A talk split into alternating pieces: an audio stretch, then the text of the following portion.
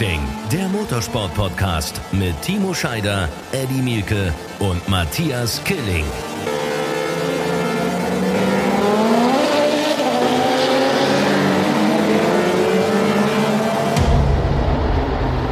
Eine neue Woche, Leute. Und es ist wirklich, es ist eine Ausgabe, es ist ein Podcast vor uns, wo ich mich persönlich so sehr drauf freue, weil mehr Bestbesetzung geht überhaupt nicht. Also es ist wirklich herzlich willkommen, Martin Tomczyk. Hallo in die Runde, hallo. Ich freue mich dabei sein zu können. Es ist ja der Moment, wo ich eigentlich sagen würde, lass uns beide alleine reden. Ich freue mich so sehr, dich zu sehen. Aber da sind noch zwei ist andere das so, Junge? in der Runde. Was ist los mit dir? Jetzt glaube ich es gar nicht. Also ich finde Martin ja auch geil, aber dass du jetzt gleich so abgehst wie eine Rakete, hey, ist ja was ganz Ich Neues. wollte mal, ich wollte mal, ich wollte mal diese, diese Folge mal mit einem schönen kleinen Diss beginnen. Hallo Eddie, Ja. hallo Timo. Hallo Martin. Hallo Eddie, hallo Martin. Hallo Runde Matthias. nochmal. Hallo Timo. wisst, ihr, wisst ihr eigentlich, dass wir bis auf Mettes uns alle nächste Woche, Donnerstag oder Freitag, an einer Rennstrecke und auch noch an einer Kultrennstrecke in Monza sehen? Ja, Ja, und da freue ich, mich ne? Da freue ich mich wirklich drauf, vor allem mit äh, euch mal wieder zusammenarbeiten zu können. Und Timo, bei uns ja das erste Mal, dass wir zusammen auch an der Rennstrecke Ja, stimmt. zusammenarbeiten. Ja, ich freue mich wirklich. Also es ist, äh, ist eine coole Kombi. Ist mir eigentlich heute erst wieder eingefallen, wo wir von unserem Chef ähm, den, den Ablaufplan bzw. Ähm, die Info bekommen haben, dass der Matt ja gar nicht da ist. Ist mir heute erst wieder eingefallen. Du bist ja in Mexiko, mein Lieber, bei der Formel E. Und lässt uns Matthias. Killing hat die Gruppe verlassen. Ja, und tschüss. Matthias Killing hat die Gruppe verlassen. Nein, ich freue mich wirklich. Also schade, Matt, ist natürlich, dass du nicht da bist. Wirklich. Ich wäre eine geile, geiles Quattro sozusagen in, der, in dem Fall. Absolut. Aber, Ihr habt die ähm, Kaiser, ihr habt die Kaiserin an der Backe. Aber auch das Ja. ist natürlich Du, das kriegen wir auch irgendwie verkraftet. Das, das, das irgendwie. schaffen wir locker. Und da ich Martin gestern nicht mehr gesehen habe, nachdem ich das ganze Wochenende über ihn gesprochen habe, Martin, da trinken wir noch mal ein Gläschen auf äh, gestern, ne? Ja, Ja, das habe ich äh, ja, zu, hallo. ja, oh, sehr Ich gut. Timo ist vorbereitet. Man sieht es jetzt ja Ja, nicht ich im Podcast, aber äh, steht noch recht voll aus. Aber nee, ich ja, mir ich habe extra gestern gewartet. Ich habe mir gestern in der. Tat auch äh, das ein oder andere alkoholische Getränk genehmigt nach dem Rennen. Ich, du hättest ja während des Rennens genug Zeit gehabt, dir das ein oder andere alkoholische Getränk. Wir reden gleich natürlich über die 24 Stunden vom Nürburgring, deswegen haben wir auch äh, Martin natürlich eingeladen, aber erstmal eine große Freude, weil Martin Tomczyk, Timo Scheider als unsere beiden Experten der DTM in den vergangenen Jahren zusammen im Podcast finde ich richtig geil, Eddie. Ich glaube, da stimmst du mir zu. Das ist Punkt eins. Punkt zwei, hier sitzen drei DTM Championships, kann man sagen. Also drei Meisterschaften in diesem Podcast. Plus natürlich zwei fantastisch gut aussehende Typen. Äh, und Martin und Timo sind auch da. Also äh, mehr, mehr, mehr geht ja gar nicht. Eddie, was meinst du? Ich sehe schon, du hast heute Morgen einen Clown gefrühstückt. Äh, ja, ich sehe das genauso wie du, weil wie gesagt, ich habe das ganze Wochenende mich damit beschäftigt, habe mich über jede einzelne SMS von Timo Scheider gefreut. Ich hatte ja auch noch Kai Salzmann an den Hacken äh, am Wochenende, unseren Sat1 Produktionschef, der das allererste Mal beim 24-Stunden-Rennen war. Und das war für mich eigentlich das Beeindruckende. Der ist innerhalb kürzester Zeit zum kompletten 24-Stunden-Rennen Fan-Nerd äh, und zwar auf Hardcore-Ebene. Ihr kennt ihn auch. Ihr, ihr wisst, wenn der was mag, der Kai, äh, dann gibt er alles dafür. Also der hatte eine Gänsehaut bis nach Meppen und als dann auch noch unser Freund Martin äh, äh, da so performt hat im Rennen, also ich habe mir zwischendurch ein bisschen Sorge gemacht um Kai, weil ich glaube, der war nervöser als Christina zu Hause, mit der ich auch die ganze Zeit per SMS Kontakt hatte, äh, während des Kommentierens wohlgemerkt. Ne? Also ich hatte da so ein bisschen betreuerische Dienste auch zu leisten. Erstmal Christina per WhatsApp beruhigen und Kai Salzmann an der Rennstrecke zu beruhigen, weil der sagte mir alle 30 Sekunden, wie geil wäre das denn? Ich bin das erste Mal beim 24-Stunden-Rennen und wenn der Martin gewinnen würde und, und also nur so, ihr kennt ihn ja, also das war schon geil. Ja, 8,8 Also Erstmal Sekunden Martin, haben gefehlt. Glückwunsch. Acht Sekunden haben gefehlt am Ende. Herzlichen Glückwunsch. Aber vor allem auch, glaube ich, da, das war ja bei dir einmal, ich berichtige mich bitte, aber in einer Runde zehn Plätze oder irgend sowas? Das war ja. Das Nein, nein, nein, nein, lass das mal den Kommentator machen. Der ist äh, in der ersten Runde ist er vorgefahren. in der ersten Runde ist er vorgefahren auf 13 von 25 und Timo ist ja auch schon Nordschleife gefahren. Ich habe immer noch keinen Schimmer, wie Martin Tomczyk das gemacht hat. Dieser erste Stint unfassbar. Erzähl ja. bitte, Martin. Ja, also wollen wir mal ein bisschen von vorne anfangen, dass wir die Zuschauer oder Zuhörer äh, ein bisschen einfangen. Also, nee, nee, nee, nee, das kennen die, das kennen die von uns, das Chaos. Ja, okay. Das lieben die. Nee, also, das lieben die. Also einmal schon mal anzufangen, warum wir nur in Anführungsstrichen äh, von Position 25 aus gestartet sind. Ähm, es gibt ja ein Reglement und äh, da gibt es ein sogenanntes äh, Top Qualifying. Da werden die 20 schnellsten Fahrzeuge fahren da dann ähm, eine, eine einzelne gezeitete Runde oder zwei gezeitete Runden und fahren da das Top Qualifying. So, und für dieses Top Qualifying muss man sich im Vorfeld qualifizieren. Das heißt, das ist ein wahnsinniges Konstrukt und System dahinter, wo es mit Zwischenzeiten gibt, Endresultate. Es versteht nicht wirklich jeder. Äh, nichtsdestotrotz, äh, unser Auto, das war der einzige BMW äh, von den Top-Fahrzeugen, die es nicht geschafft haben in dieses Top 20. Wir mussten uns nochmal qualifizieren an diesem Wochenende und das war gar nicht so leicht, weil nämlich noch 10 bis 15 Top-Autos äh, auf verbleibenden vier Plätzen, die noch zu vergeben waren für dieses Top-Qualifying, sich äh, ja, in einem Qualifying auch nochmal qualifizieren mussten.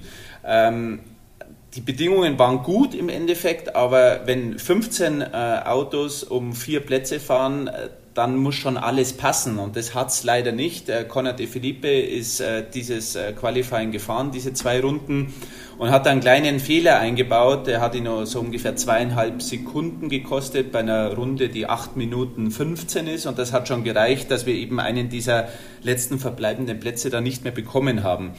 Und dann hieß es für uns natürlich, ähm, von ähm, den Startplatz 25 äh, zu haben und von dort ins Rennen zu gehen. Und ähm, man sagt zwar jetzt, ja okay, aber es sind ja 24 Stunden, die du Zeit hast. Timo weiß es, äh, da zählt wirklich jeder Meter, jede Sekunde. Und da war uns schon klar, okay, vom P25 davor zu fahren, äh, da muss am Anfang sehr viel passieren, ja, weil sonst verlierst du wahnsinnig viel Zeit in die ersten zwei, drei Stints, in die ersten zwei, drei Stunden die du auch nicht mehr zurückbekommst, die Zeit. Ja, und dann äh, haben wir uns entschieden, wer fährt den Start. Dann haben wir gesagt, okay, den soll ich fahren, weil ich äh, recht gut eigentlich beim Start bin. Und äh, ja, so haben wir dann kommuniziert, okay, wir gehen einfach äh, ein bisschen mehr Risiko ein, äh, soweit man das natürlich beim 24-Stunden-Rennen machen kann. Sag mal ganz kurz, wer in deinem ja. Team war. Also ich bin zusammen auf dem Auto gefahren mit Marco Wittmann, Sheldon van der Linde und äh, Conor de Felipe.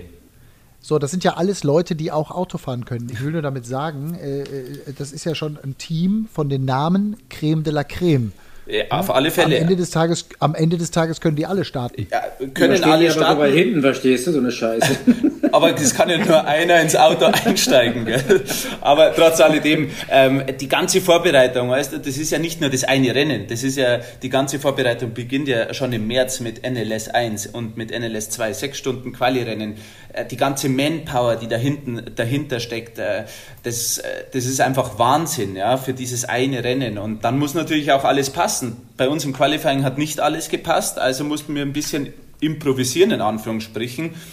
Ja, und dann äh, ging das Rennen los ähm, und ich bin einfach ja, den Start gefahren und äh, war dann lustigerweise, ich weiß es bis jetzt noch nicht, äh, war der Start und dann fährt man zuerst über den Grand Prix-Kurs, bevor man dann auf die Nordschleife einbiegt. Und bis zum Einbiegen der Nordschleife habe ich zwölf Autos überholt am Start. Ja.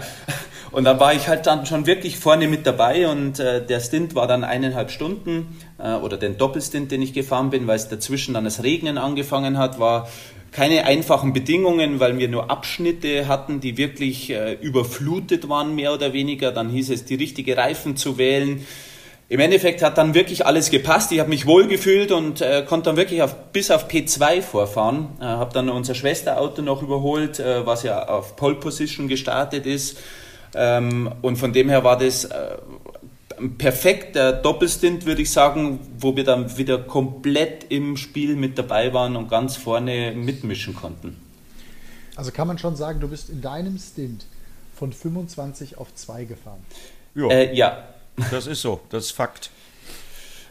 Also es ist nicht normal, es ist nicht so, dass das immer funktioniert, ja, weil da können viele Faktoren dazu. Timo weiß es äh, genauso gut, ja. Also vor allem auf der Nordschleife, ja. Ein Natürlich gehört auch ein bisschen äh, Glück auch dazu, ja, und bei diesen Bedingungen, ähm, ich habe auch dreimal fast das Auto verloren, dreimal in, im, im Gras leicht gewesen, Also äh, du fahrst schon da am Limit, ja. Und äh, natürlich musst du das Auto irgendwie auf der Straße halten. Und wenn du Döttinger Höhe, das ist die lange Gerade, darunter fährst und dann bei 220 als Aquaplaning auf einmal beginnt und du brauchst so die ganze Straßenbreite, äh, äh, ja, es gibt schönere Momente im Motorsport, aber das ist, das zeichnet einfach die Nordschleife aus. Wir haben natürlich aber auch leider gesehen, dass gerade in der Anfangsphase auch schon viele Autos ähm, ja, in Unfälle äh, da involviert waren und einfach aus dem Rennen dann schon raus waren. Ähm, aber das gehört alles zur Nordschleife dazu und deswegen ist es das Spezielle und deswegen macht es halt immer wahnsinnig viel Spaß, dahin zu kommen. Also Martin, du musst dir unbedingt Real Life nochmal angucken, weil für mich als Kommentator, ich habe den Start gemacht, also ich hatte einen ähnlichen Stint wie du, noch, noch einen Tick länger, ich glaube drei Stunden oder so habe ich am Anfang kommentiert. Äh, für mich als Kommentator waren die ersten drei Stunden mal komplett crazy. Da waren Sachen bei, äh, die wirst du noch nicht gesehen haben. Ich erinnere mich da an ein Ausweichmanöver von Robin Freins, äh, mhm. als der Lambo in langsamer Fahrt, der Konrad Lambo in langsamer Fahrt hinter einer Kuppe war schlecht zu sehen für Robin Freins, der gerade dabei war, Nachzügler zu überholen. Und dann, äh, Timo, ich weiß nicht, ich glaube, du hast es gesehen, ne? Das war eine Millimeternummer, oder? Da bin ich beim ja, Kommentieren, da bin ich beim Kommentieren echt durchgedreht. Ja, also ich meine, das sind natürlich auf der Nordschleife hast du immer wieder solche Dinge, die sind leider natürlich nicht immer auf der Kamera ersichtlich oder immer im Bild, äh, leider Gottes. Aber wie der Martin sagt, da brauchst du ein bisschen Feingefühl, das richtige Näschen und da braucht eine Menge Glück dazu. Das ist halt die Nordschleife. Äh, Martin und ich haben selber Momente erlebt, da hast du die Kontrolle dann eben einfach manchmal nicht mehr, weil andere Dinge tun, die nicht kontrollierbar sind aus deiner Perspektive. Äh, und manchmal geht sowas eben gut. Und äh, der Martin hat ein Händchen für sowas, der hat eine Nase für, für eine Lücke und für so, hat er in der Vergangenheit schon oft bewiesen. Also äh, deswegen denke ich mal, hat man ihn auf den Start fahren lassen, war mit Sicherheit die richtige Entscheidung. Ähm, und äh, ja, ich, ich habe auch gelesen, äh, immer wieder in verschiedenen Texten die letzten Tage, äh, ja, der Scheiter, der über die M6 Badewanne, den, den Namen, den ich ja vergeben habe, wurde ich immer wieder zitiert und dachte mir, Leute, ich habe das weder negativ noch sonst was gesagt, sondern äh, der M6 ist eine Badewanne auf vielen anderen Strecken, aber ich habe ihn geliebt auf der Nordschleife. Martin, du wirst sagen, äh, dass ich recht habe, auf der Nordschleife ist das Auto geil zum Fahren. Also ich rede jetzt mal von normalen, trockenen Bedingungen. Ich rede nicht davon, Aquaplaning zu haben oder ähnliches, aber der Nordschleife. Ich war gestern bei Mikkel Jensen, habe mir das Finale angeguckt. Wir waren zusammengesessen in seinem Wohnzimmer und haben beide gesagt, das Auto ist einfach ein Traum zu fahren. Also ich weiß, meine aller, allererste Runde in diesem Auto, ähm, andere Streckenbedingungen bei einem NLS-Lauf war 8.02, meine erste Runde. Und das zeigt, wie viel Vertrauen dieses Auto vermittelt. Ja, dass du da rein sitzt und einfach dich gut fühlst. Martin, du weißt, wie das einzuschätzen ist, zu bewerten ist. Aber das Auto funktioniert in Spa oder gerade auf solchen Strecken wie der Nordschleife einfach sehr, sehr gut. Bei anderen Strecken bleibe ich bei meiner Badewanne. Ja, nee, also man, man, braucht da nicht über einen heißen Brei rumreden. Der M6 ist, ist in die Jahre gekommen, ja. Jetzt war es der letzte Einsatz auf der Nordschleife. Ich glaube, wir haben den gebührend in, in, in, in den Feierabend geschickt, den M6 zumindest ja. auf der Nordschleife oder beim 24-Stunden-Rennen. Wir haben auch zeitgleich an diesem Wochenende den neuen M4 GT3 vorgestellt, den Teams, äh, der dann auch nächstes Jahr zum Einsatz kommt. Aber ja, äh, der M6 ist sicherlich auf ein paar Rennstrecken nicht das einfachste Auto ähm, äh, zu fahren und äh, das werden wahrscheinlich auch äh, die drei DTM-Fahrer dieses Jahr noch äh, zu spüren bekommen. Mal gucken, wer als erstes Badewanne sagt. ich habe übrigens ja, ganz schon andere Nummer, ne? Ganz, ganz andere Nummer natürlich, so ein Auto dann in einem 50 äh, oder 55 Minuten Sprintrennen zu fahren, als eben in 24 Stunden auf einer Nordschleife oder auch in Spa, ja. Was ja gefühlt vom, von der Charakteristik eine, eine, ein sehr langer Kurs Kurs ist natürlich nicht so lang wie die, wie die Nordschleife, aber offensichtlich dieses so ein bisschen die, das Rauf und Runter, die Achterbahn, aber auch vor allem auf die Länge, das scheint der Badewanne zu liegen. Ja, diese mittelschnelle, schnelle Passage, langer Radstand, das Auto fühlt sich da wohl, es vermittelt ein sehr gutes äh, Gefühl im Grenzbereich und deswegen sind halt Strecken, die eher nicht langsam und technisch sind, äh, Strecken, die der M6 mag. Ja. Aber wisst ihr was? Ich habe hab schon drin gesessen im neuen M4 GT3, weil ich habe Markus, ich Markus, ich hab Markus Flasch getroffen. Was für ein Bild denn? Ich gar Hast du da reingepasst? Ey, Hast du da reingepasst? das ist ein Raumwunder. Jens Klingmann beim Testen passte da auch rein und Jens Klingmann und ich sind ungefähr genauso groß. Okay, ich bin ein bisschen breiter als Jens Klingmann, aber ich habe da sehr Minimal. gut reingepasst. Ich habe da sehr gut reingepasst. Hat sich sehr gut angefühlt. Und wisst ihr, was ich dabei festgestellt habe oder gelernt habe? Äh, ist mir natürlich gesteckt worden. Der Radstand vom neuen BMW M4 GT3 ist sogar noch länger als der vom M6. Ja, er ist sogar höher. Und er ist sogar größer. Ja, aber, aber, aber ja, in der Tat so, aber das ist natürlich geschuldet und, und man sieht es auch nicht wirklich, weil es einfach State of the Art äh, des Design jetzt vom neuen Auto ist. Ja, der M6 ist einfach ein altes Auto, was es also gar nicht mehr zu kaufen gibt. Aber in der Tat ist die, die, die Fläche ein bisschen größer geworden, aber er kaschiert es sehr, sehr gut, muss ich sagen. Und vor allem auf der Strecke, ich habe das Privileg schon gehabt, den ein oder anderen Test zu fahren, hat es sich wirklich sehr, sehr gut angefühlt. Ähm, und es ist natürlich im GC3-Auto immer so ein Thema, man muss den Spagat schaffen zwischen Kundenauto, aber auch professionellem Auto, wo Profis und Werkseinsatz darauf gefahren wird. Und ich glaube, den hat BMW da sehr gut hinbekommen. Letztendlich muss man es erst sehen, wenn man dann auch wirklich gegen Konkurrenz fährt. Ja, dann sieht man, ob das ein Wurf ist oder nicht. Aber sogar der, erste Eindruck als Rennfahrer, und ich bin auch schon ein paar Autos gefahren, der war sehr, sehr gut. Ja. Ja, und Markus Flasch. es gibt keine Chance, es gibt keine Chance, dass wir dieses Auto in der DTM sehen werden. Da, da, wollte ich gerade, da wollte ich gerade was zu sagen, Matthias, weil ich habe mit Markus Flasch, wie gesagt, geredet beim Thema DTM. Markus Flasch ist der, äh, der Chef der BMW M GmbH und auch der Sportchef im Moment, äh, wenn ich richtig informiert bin. Also Martins Chef. Ja. Ähm, der ist selber auch mit dem BMW M2 mitgefahren, mit Matthias Malmedy, äh, unserem, meinem langjährigen Kollegen ähm, beim 24-Stunden-Rennen. Ähm, der hat klar bestätigt, also NLS fahren sie mit dem M4 äh, GT3 in dieser Saison noch, in diesem Jahr noch. Das Auto werden wir also auf der Nordschleife schon sehen. Und beim Thema DTM wurde so ein bisschen hm, ja, geschmunzelt, ein bisschen drumrum gedruckst. Ich sag euch, mit einer Ausnahmeregelung und wenn es außer der Wertung ist, wird irgendeiner Fahrer, hat BMW ja genug, äh, einer sitzt gerade rechts oben. Äh, also äh, den werden wir garantiert, da gehe ich jede Wette ein, auch wenn natürlich kein offizielles Statement dazu äh, zu erhalten ist, den werden wir in einem DTM-Rennen sehen. Und wenn es im Saisonfinale ist. Aber ich äh, bin sicher, dass das Auto zum Einsatz kommen wird. Martin schmunzelt auch gerade. Ja, wir haben sie ja auch äh, das Auto vorgestellt und äh, de, im, der NLS-Einsatz, der wird wirklich schon sehr zeitnah da sein, also das wird ja schon im nächsten Monat sein. Dann äh, wird das Auto auch beim 24-Stunden-Rennen teilnehmen, um einfach auch äh, vor der Homologation ein bisschen ähm, Kilometer äh, auf, in Rennbedingungen, ähm, um die auch abzuspulen. Und äh, ich bin mir sicher, dass wir dieses Auto auch irgendwo bei einer DTM-Veranstaltung sehen werden. Wie es da zum Einsatz kommt, weiß ich nicht. Wir werden es rauskriegen. Ach schön. Das ist wieder mal ein bisschen, wieder mal ein bisschen was zum, zum Spekulieren hier. Jetzt habt ihr alle natürlich da draußen kein Bild. Wir haben ja hier Bildtelefon. Martin Tomczyk, Timo Scheider. Wir sind alle äh, quasi via ähm, Videocall miteinander verbunden. Das Lächeln von Martin, ein absoluter Traum. Nein, aber ich muss ja jetzt einmal, ich höre ja auch immer fleißig den Podcast und äh, für die Spekulationen war ja immer Timo zuständig jetzt über den ganzen Winter, was denn seine Aufgabengebiete dieses Jahr sein werden. Und jetzt dachte ich, jetzt bringe ich einfach den mal das andere Thema äh, bezüglich des Fahrzeugs einfach hier in die Runde mit ein. zumal wir, zumal wir nächste Woche eine Ausgabe machen, was macht Timo Scheier über den Sommer?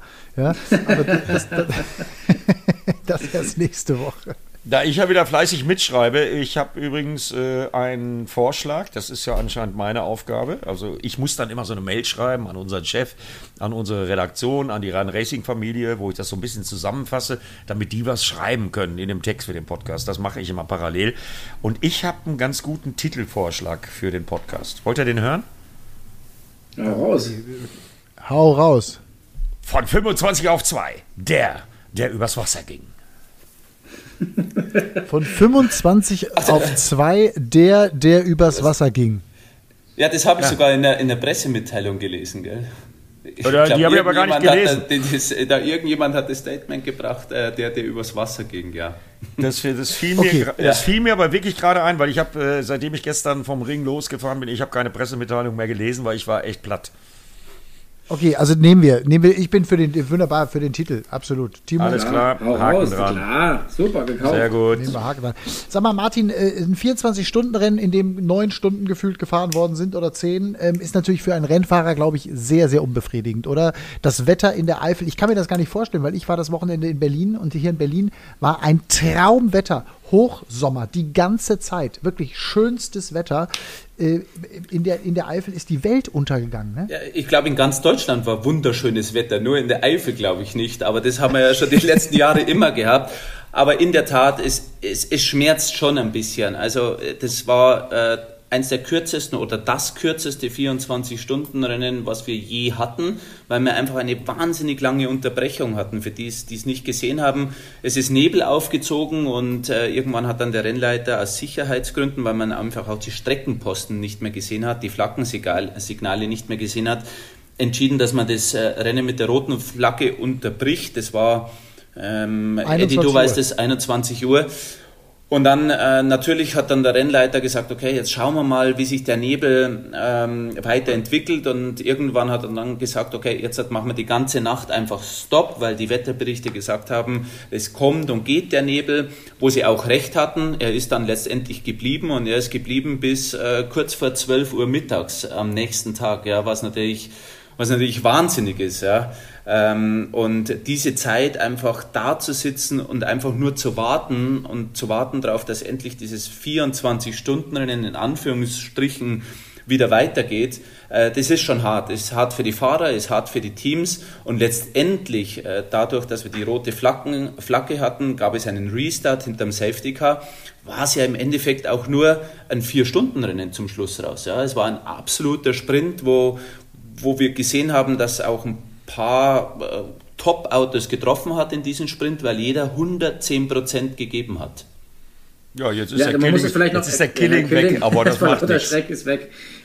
Aber das können wir jetzt äh, annehmen. Sollen wir den einfach mal annehmen hier? So. Jetzt müsste er wieder da sein. Ja, jetzt ist aber der Scheider weg. Jetzt hat der Killing uns hier komplett das ganze Thema. Ich hoffe, eure Aufnahmen laufen alle einfach weiter. Ja, ich die, die Klappe natürlich, gehalten. natürlich laufen Klar die weiter. Laufen die weiter. Aber, aber wo ist Timo? Naja, den werden wir schon wiederfinden. Äh, Matthias, du hast, glaube ich, telefoniert, ne? Ich habe einen Anruf gekriegt. Das ist doch so eine Scheiße, wenn dann ein Anruf reinkommt. Also, so mit den dazu nehmen, kannst du den da oben nicht dazu nehmen, den Timo hier. Den nehme ich jetzt dazu nochmal hier. Äh, genau. Okay, Leute, ihr seid alle live mit da. Aber du, du hast hoffentlich schön weitererzählt einfach, oder? Ja, klar haben wir weitererzählt. Ja, ja. Wir waren gerade, wir waren gerade bei der roten Flagge. Martin, ähm, ich weiß, was du meinst äh, mit dem vier Stunden Sprintrennen. Ähm, ich bin auch der Meinung als Journalist, äh, es muss eine Park-Vermehr-Regelung her, äh, wie es vorher war, weil das kann ja nicht sein, dass äh, Top GT3 Teams, Top GT3 Autos äh, da dann diese Pause nutzen können, um dann im Grunde genommen ein blitzblank neu aufgebautes Auto äh, wieder hinzustellen. Das kann ja nicht sein, oder? Das ist doch für euch Fahrer völlig unbefriedigend. Ja, also diese lange Pause hat natürlich auch ähm, dann die Zeit gegeben, dass man sich über gewisse Regularien und Entscheidungen ähm, einerseits aufgeregt hat, auch diskutiert hat, auch Herstellerentscheidungen dann irgendwo getroffen worden sind. Da ging es einmal darum, wie du gerade angesprochen hast, äh, Park-Fermé-Bedingungen, wie es ja letztendlich fast in jeder anderen Rennserie ist. Wenn rote Flagge ist, habe ich Park-Fermé-Bedingungen. Ähm, ich glaube, man muss es von zwei Seiten aus sehen. Ich bin der Meinung, dass ja, die Top-Autos sicherlich unter Park-Fermé-Bedingungen, glaube ich, die bessere Möglichkeit wäre. So kleinere Teams, die wirklich das ganze Jahr arbeiten, um da teilzunehmen und dann die Möglichkeit denen zu geben, vielleicht den einen oder anderen Blechschaden wieder reparieren zu können, finde ich jetzt schon fair, weil die, wenn die sonst nicht mehr mitfahren könnten, wäre natürlich schade. Ist ja der Sinn und Zweck des 24-Stunden-Rennen, so viel Fahrzeuge so lang wie möglich auch fahren zu sehen. Aber nichtsdestotrotz, ähm, eine rote Flagge ist immer blöd im Rennsport, vor allem wenn es beim 24-Stunden-Rennen ist, vor allem wenn sie über zwölf Stunden dauert, diese rote Flagge. Also ähm, im Endeffekt möchte man das nicht sehen, aber leider haben wir es die letzten, äh, Eddie, du weißt es besser, ich glaube drei Jahren, glaube ich, sind ja, wir nie richtig. irgendwo durchgefahren. Also es war immer irgendwie ja. eine Unterbrechung, äh, was natürlich schade ist. Ja. Ja, aber äh, mir, mir, pass auf, ich bin dann da dran gewesen und mir wurde dann gesagt, als wir da auch hinter den Kulissen drüber diskutiert haben, mir wurde gesagt, ja, Parkvermehrregelung beim 24-Stunden-Rennen gibt es nicht, weil man das nicht kontrollieren kann. Martin, und du hast es gerade gesagt, da will ich auch Timos Meinung gleich zuhören. Ist doch aus meiner Sicht ganz einfach. Dann nimmst du die zu dem Zeitpunkt im Gesamtklassement ersten 30 Autos, stellst die auf Start und Ziel ab, machst da noch irgendwie oben was aufs Dach, stellst zwei Security-Leute vorne und hinten hin und damit können dann die kleineren Teams, wie der Manta, wie der Dacia Logan, die können dann an ihren Autos schrauben, aber die ersten 30 eben halt nicht. Äh, wo ist denn das schwierig zu organisieren? Also verstehe ich nicht die Argumentation. Ja, da bin ich bei dir, Eddie, auf jeden Fall. Also ich finde, es äh, wäre eine richtige Lösung, so wie es Herr Martin auch sagt.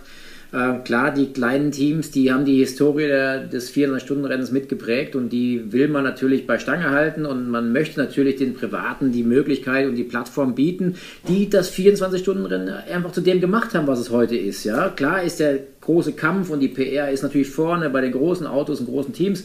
Aber äh, ohne die Kleinen will es nicht gehen und wir brauchen da jeden Einzelnen, der dabei ist. Und ähm, da muss man, muss man sensibel mit umgehen. Ich denke, das wäre eine Variante, das Parkfamiliensystem so zu handeln. Ähm, ich, was mich, weiß nicht, ob Sie gerade schon gesprochen hattet, ihr, der liebe Herr Killing hatte mich mal kurz aus der Leitung geschossen, aber das Thema Abstände nach dem Abbruch ne, ist, ja, ist ja auch ein Thema, was auch schade ist. Du fährst dir da die ersten paar Stunden dann äh, die Eier aus der Hose, hast dann äh, 30, 40, 50 Sekunden und dann ist rot und der Abstand ist wieder weg. Es ist immer ungünstig, aber wenn das am Ende des Tages wieder zusammen addiert wird, ich weiß, es ist dann vielleicht nicht der Sieger, der über die Linie fährt, der Sieger, weil dann die Abstände wieder zusammengerechnet werden müssten. Aber es ist trotzdem irgendwie ein ungutes Gefühl. Also das Thema Parkfamilie, das Thema Abstände bei einem Abbruch ist immer unglücklich. Es ist, ist leider so.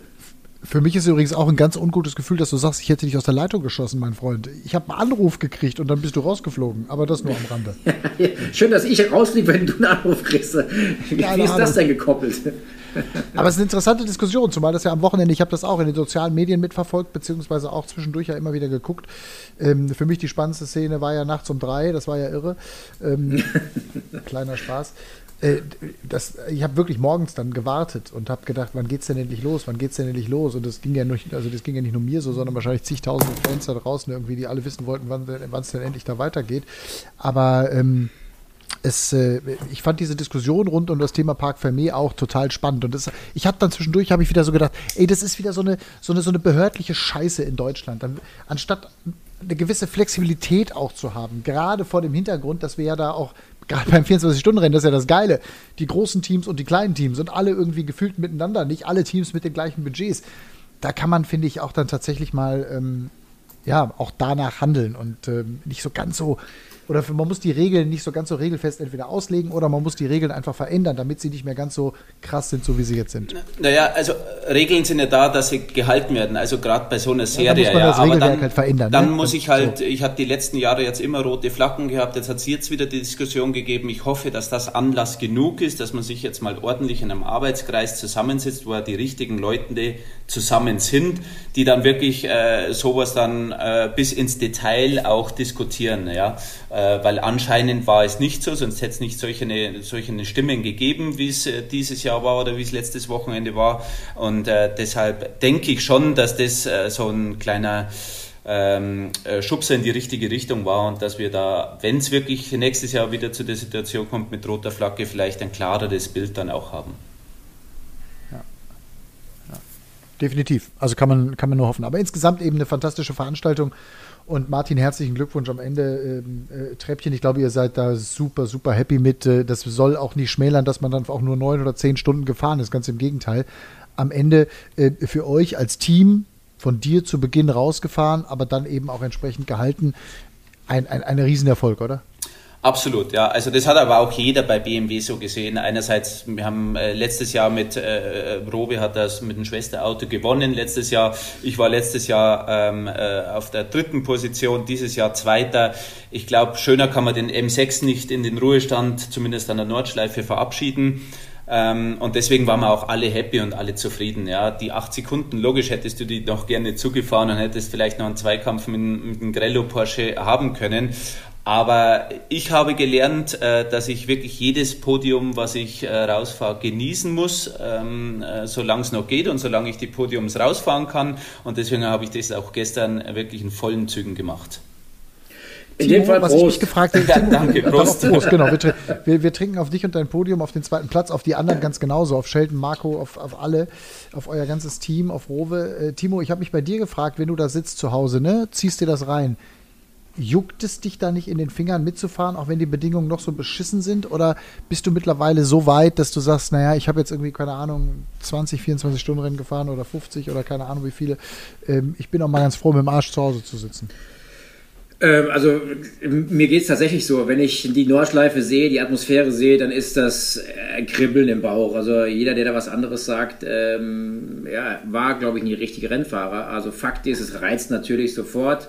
Auch wenn man äh, gerade nach so einem Rennen dann auch am Arsch ist und einfach dann mal sagt, jetzt reicht es ja auch mal wieder ein Stück weit, aber sobald dann jetzt die ersten Bilder, jetzt gab es die ersten Fans wieder vor Ort, das war super geil zum Sehen.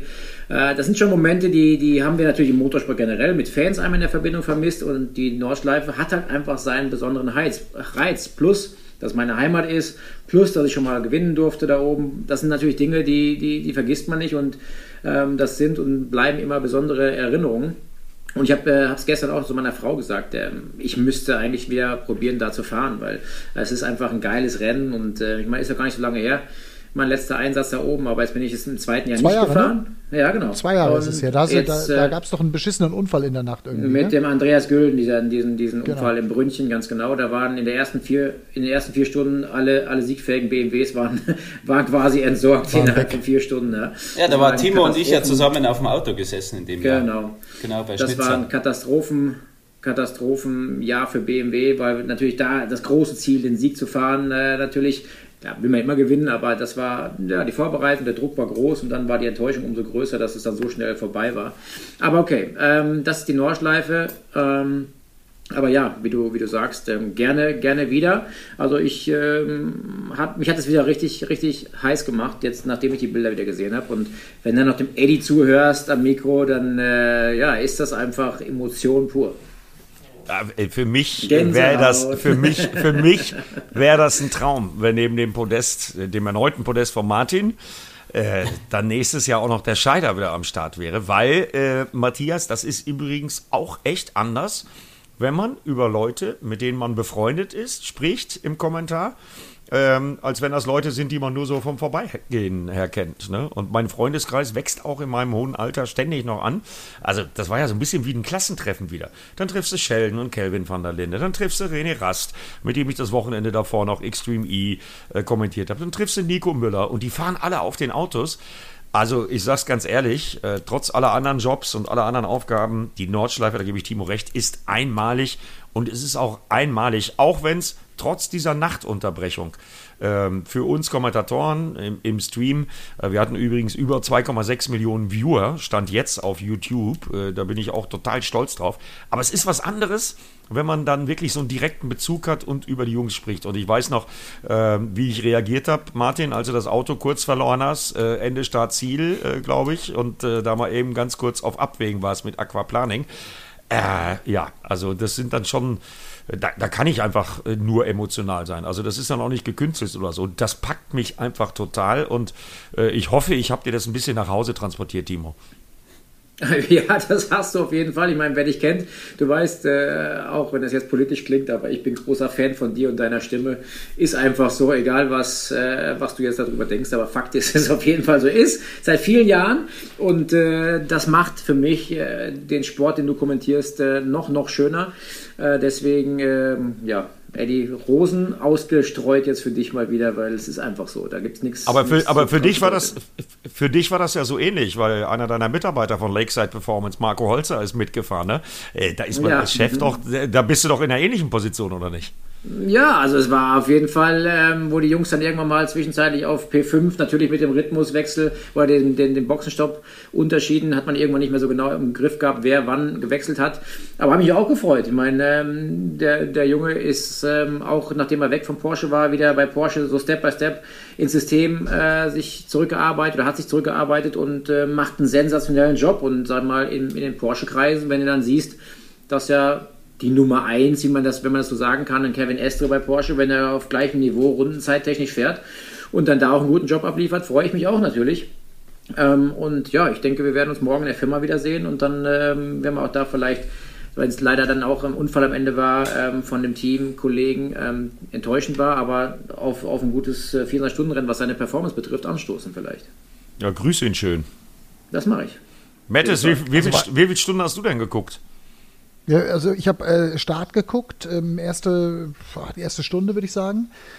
Ich wollte dann abends, ich hatte mir dann abends vorgenommen, wieder zu schauen und ähm, dann war natürlich so vorbei. Und ähm, dann habe ich irgendwie nachts tatsächlich, ich war zweimal nachts wach und habe geguckt, ob es irgendwie weitergegangen ist, beziehungsweise es war ja dann relativ schnell klar. Ich weiß gar nicht, wer, wie viel Uhr das dann, ich habe das hinterher nachgelesen, dann gesagt wurde, wir fahren die ganze Nacht nicht mehr. Das war also 23 Uhr. Um 24 11, Uhr, kann um das 11 sein? glaube ich, war es. Ja. Ja, Um ne, elf sowas. war's, ja. Und ich habe dann, ich habe dann, genau, ich bin dann trotzdem nachts wach geworden und habe dann den Stream nochmal, ich habe dann angemacht und geguckt, aber es war nichts. Und äh, habe dann, ähm, boah, ey, wie lange habe ich dann, ich weiß nicht, also insgesamt habe ich vielleicht drei Stunden gesehen. Drei, dreieinhalb Stunden. Ja, das Nervige, was der Martin vorher angesprochen hat, ist ja, das hieß dann, es gibt um 6 Uhr Informationen, dann geht es wahrscheinlich dann Richtung um 7, 7 Uhr weiter. Um das heißt, wenn du dann das Team bist und denkst, ah, jetzt schlafen mal die Nacht und Fahrer, du musst ja dann trotzdem um 5 da sein ungefähr, du musst ein bisschen wach werden, dich ein bisschen aktivieren, die Jungs müssen Auto warm laufen lassen, beziehungsweise hoffen dann auf eine Information, die gut ist, vorbereiten, dann heißt es um 6 Uhr, ja, nee, ist erstmal nicht. Nächste Information um 7 und das ist das Nervige dann natürlich dann. Dann bist du so halb wach und irgendwie nicht so richtig und dann verzögert dich das. Das war halt das, was wahrscheinlich der Martin vorher angesprochen hat, was nicht so richtig cool war. Ja.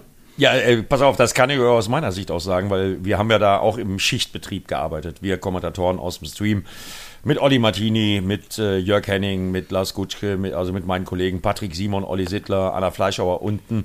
Und da machst du natürlich dann einen Plan. So, wir haben uns das letzte Mal gesehen, Samstagabend um Mitternacht, weil wir haben ja noch sehr, sehr lange nach der roten Flagge weitergesendet. Äh, obwohl es eigentlich ja wirklich überhaupt keine Bilder gab, weil das war wirklich äh, äh wie der Hund von äh, Blackwood Castle oder wie das so damals hieß bei Edgar Wallace. Äh, du hast noch nicht mal mehr das Dorint gesehen, beziehungsweise vom Dorint hast du noch nicht mal mehr den Tower gesehen. So eine Suppe war das da.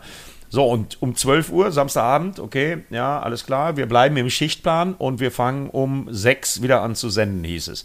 Das heißt, mein Hotel, 10 Kilometer entfernt, ähm, ja, man hat natürlich dann auch die Angst äh, zu verschlafen. Habe ich aber natürlich nicht. Also ich war um fünf. Ja, natürlich der Eddie nicht. Der Eddie ist grundsätzlich immer der Erste an der Rennstrecke, liebe Zuhörer, damit ihr das wisst da draußen. Wenn das Fahrerlager noch zu ist, der Eddie schließt in der Regel morgens auf. Nee, pass auf, dies, dies, dies, dies, diesmal war es so, Olli Sittler und meine Wenigkeit, wir waren dann um 5.30 Uhr, das hatten wir als Treffpunkt ausgemacht, um 5.30 Uhr bei uns im Studio und kein Mensch da. Kein Regisseur, kein Chef, kein Bildmischer, keiner.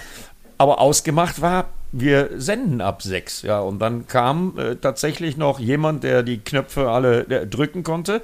Und dann haben wir wirklich äh, um sechs angefangen äh, zu senden.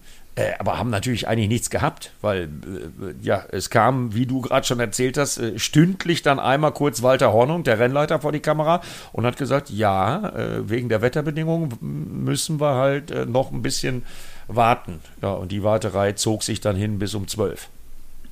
Bevor ich jetzt hier das Thema oder bevor wir das 24-Stunden-Thema beenden, eine Frage noch. Der Abflug Maro Engel mit dem Manta. Gibt's ja. dazu, gab es dazu mehr Bilder, Eddie? Ich habe das nicht, ich habe nur das Ende gesehen, quasi, wo erst Maro Engel über die Wiese geflogen kommt und dann so versetzt drei Sekunden später dann der Manta hinterher. Gibt es dazu irgendwie Berührungsbilder oder gab es da eine Berührung? Nein, es gibt keine Bilder, aber es ist rausgekommen in der Berichterstattung, dass Hubert Haupt, der Teamchef von Maro Engel, ziemlich sauer war über die Aktion, weil. Das, das darauf wollte ich noch drauf kommen. Das war, ja, die, das war die, live im Fernsehen schon hardcore, was er gesagt hat. Ja, äh, sehe ich ein bisschen anders, weil ich fand es großartig. Wir hatten den Maro Engel, äh, der ja, äh, Martin äh, wird es bestätigen, die letzten beiden Jahre auf Pole war, einer der absoluten Nordschleifen-Experten ist und äh, sicherlich auch gut performt hätte. Maro hat die Schuld komplett auf sich sich genommen, weil er einfach zu ungeduldig war bei schwierigen Bedingungen. Es war wieder nass äh, und er war da im Überrundungsverkehr einfach zu ungeduldig und hat äh, dann dabei äh, was übersehen, hat ein Auto berührt, in dem Fall war es der Manta und ist dann ziemlich heftig eingeschlagen. Und wie Maro Engel sich dann vor der Kamera bei uns im Stream zumindest, ich weiß nicht, ob er das bei den RTL Nitro-Kollegen auch gemacht hat, da war er gerade auf dem Weg zu Volker Stritzek, äh, zum Manta und hat den Volker dann auch bei uns live vor der Kamera getroffen wie er die Schuld auf sich genommen hat und wie er sich entschuldigt hat. Ja, äh, die Nordschleife verzeiht keine Fehler, aber ich glaube auch nirgendwo sonst auf der Welt auf Rennstrecken passieren so schnell Fehler. Also das fand ich dann völlig in Ordnung und Maro Engel ist ein total fairer Rennfahrer aus meiner Sicht und der hat das nicht mit Absicht gemacht. Das ist so einer dieser Fehler, der passieren kann. Und, äh, ja, auf jeden schade. Fall. Deswegen, deswegen spreche ich die Situation an, weil ich habe Hubert Haupt, äh, der dann weder mit Maro Engel sprechen konnte, weil er immer noch in dem verunfallten Auto gerade oder am Auto stand dann live im Fernsehen gesehen ähm, und muss sagen, das war schon eine harte Aussage als Teambesitzer in dem Moment, so nach dem Motto, wir haben drüber gesprochen, kein Risiko, das ist völlig dumm, völlig unverständlich, dass Maro so eine Scheiße baut, also das Wort Scheiße hat er nicht gesagt, aber es ging so stark in die Richtung, dass ich dachte, hat er das jetzt wirklich über seinen Fahrer jetzt gerade gesagt, bevor er die Bilder gesehen hat, bevor er mit ihm gesprochen hat, fand ich absolutes No-Go in dem Moment. Da hätte man sagen können, wir schauen uns mal die Bilder an, wir hatten eigentlich drüber gesprochen, fand ich nicht gut. Aber Karma is a bitch, wie es so schön heißt. Ne? Hubert Haupt eben Schwester in seinem eigenen zweiten Auto ist selber abgeflogen, zwei Stunden später das Ding eingeplankt. Also von daher, ähm, wie du sagst, Maro Engel ist ein feiner Kerl. Wenn der die Schuld auf sich genommen hat, dann ist das ähm, à la Bonheur. Ähm, aber die Aussage von einem Hubert Haupt fand ich schon sehr krass im Fernsehen. Das fand ich jetzt in dem Moment sehr unpassend, bevor er überhaupt die Chance hatte, Bilder oder den Maro zu hören. Ja, da nochmal, aber auch, äh, das ist natürlich auch alles geschuldet, weil es, nach, weil es ja wirklich ein Sprintrennen zum Schluss raus ja. war. Es war ja vier Stunden, genau. du wusstest, du musst alles, du musst 110 Prozent geben, ja, dass du halt dir den Vorsprung da äh, irgendwie äh, gegenüber den anderen ähm, reinfahren kannst, ja. Und dass halt sowas dann mal auf der Nordschleife auch dem perfektesten Profi passieren kann, hat man beim Maro gesehen im Nachhinein ist man immer schlauer, hätte er gesagt, okay, die halbe Sekunde hätte ich vielleicht lieber verloren und wer dahinter, Timo, du weißt es genauso, aber ja. du, du weißt einfach nicht, wie die anderen Autos auch reagieren und deswegen ist es umso, umso schwerer, das einzuschätzen. Und es war wirklich äh, nicht einfach zum Schluss, zum, es hatte dann noch war ein bisschen Öl und Wasser auch, Kelvin van der Linde war auch ein Top-Audi, der hat das Auto auch weggelegt ganz zum Schluss noch, die waren ja direkt hinter uns auf Platz 3 und haben auch aufgeholt, muss man sagen, die waren wirklich schnell unterwegs, also da war schon wirklich Zoff drin. Also es ist nicht einfach und jeder, der da schon mal selbst mitgefahren ist, weiß, dass sowas immer passieren kann und äh, dass, dass das auch dem besten Profi passieren kann. In den Emotionen ist man da halt schnell manchmal, ne? Ist vielleicht ja, du, dem geschuldet. Der, unser lieber Kollege, ich bin, trotzdem bei dir, ich bin trotzdem bei dir, Timo. der vierte Mann hier im Podcast, der Martin, hat auch nach 2018 oder 2019 mit mir erstmal zwei Tage nicht geredet, nachdem ich einen Unfall hatte, weil er gesagt hat, der Timo ist der Arschloch. Ja, das, das, das habe hab ich nicht gesagt, aber wir haben uns da äh, vernünftig ja. unterhalten und natürlich sind Emotionen immer im Motorsport da. Die, die, die, das wäre auch schlimm, wenn es nicht da wären. Ja, natürlich, von, von dem her lebt der Motorsport. Ja. Und genau. äh, ich bin da auch schon ein geschundenes Kind an der Nordschleife, weil ich da gefühlte 15 äh, Jahre schon mitfahre. Timo hatte das Glück, dass er ja schon mal gewinnen durfte äh, dort oben. Ja. Und äh, zum Glück hatte ich jetzt äh, die letzten zwei Jahre auch ähm, äh, oder durfte ich auch auf dem Podest stehen. Ja, jetzt fehlt mir noch der Sieg und vielleicht kommt er dann noch irgendwann, aber gerade an. Dass ja bei dir nach oben geht. Drei, ja, bei dir ist ja die Tendenz klar steigend. Ja Gott, Drei, aber es wäre schön, zwei, wenn man das ne? im Motorsport so vorhersehen könnte, dann wäre das natürlich klasse, gell? Also dann hätte ich nichts dagegen. Dann könnte ich ja nächstes Jahr ganz Hölle, gemütlich Hölle, da rumfahren. in der Hölle der Eifel. Aber ihr beide zusammen nochmal auf dem Auto, das wäre mein, mein persönlicher Traum. Und dann Eddie in der Kommentatorenkabine und ich stehe unten in der Boxengasse. Eddie, lass es uns möglich machen. Ja, also ich gebe alles dafür, aber äh, ich meine, auch Martin und Timo beenden ja irgendwann mal ihre aktive Karriere. Äh, da können wir doch Deswegen müssen wir uns ja beeilen, weil wir sind ja, wir beide sind ja die Jüngsten hier. Ja, die zwei alten Säcke, die hören ja bald auf. Aber wir beiden Jungen, wir müssen uns jetzt beeilen, dass wir die zwei noch dann erleben. Ja, wir, Matthias, können Auto, wir können noch ein Auto machen. Genau, äh, Matthias, du kannst doch Strategie machen. Killing, nee, Quatsch, wir machen ein Auto. Killing äh, Mielke als Gentleman-Fahrer und äh, Scheider und Tomczyk als äh, quasi Instruktoren und die, die die Zeiten rausfahren. Ja gut, aber dann... Wir dann, wollten ja eigentlich gewinnen, oder? Ja, aber dann muss unbedingt der Timo und ich anfangen, weil sonst kommen wir gar nicht mehr zum Fahren, wenn ihr beide anfängt. nicht, dass der Dach ja von ich, glaube, ich, glaube, ne? wir haben, ich glaube, wir haben sehr, sehr gute, ich glaube, wir haben sehr gute Chancen, denn jetzt kann ich euch eine Geschichte erzählen. Ich habe 24 Stunden Erfahrung als Rennfahrer. 24 Stunden Rennfahrer Erfahrung. Vielleicht was? Ja den Sim in, in, in der Seifen, Seifenkiste oder was? Beim Zuschauen am bei? Der, bei, bei, der, bei der Bundeswehr bin ich 24, ich war, äh, ich war Kradmelder, bin Motorrad gefahren Motorrad. und bin also bei der Bundeswehr Stimmt. Motocross gefahren, 24 Stunden Rennen für quasi Deutschland, damals mein Land vertreten, bei, kein Witz, bei internationalen Rennen, 24 Stunden Querfeldeinrennen auf festgelegten großen Kursen mit damals einer Herkules K 180, 180 Kubik, ein überragendes Motorrad. Wir konnten das auseinanderbauen in alle Teile und wieder zusammenbauen komplett äh, hatten wir das drauf. Also, da sind wir also viel, mehrere zwölf Stunden und mehrere 24 Stunden Rennen gefahren in Frankreich, in Italien, in Spanien, in Norwegen, äh, in Großbritannien, aber eben auch in Deutschland.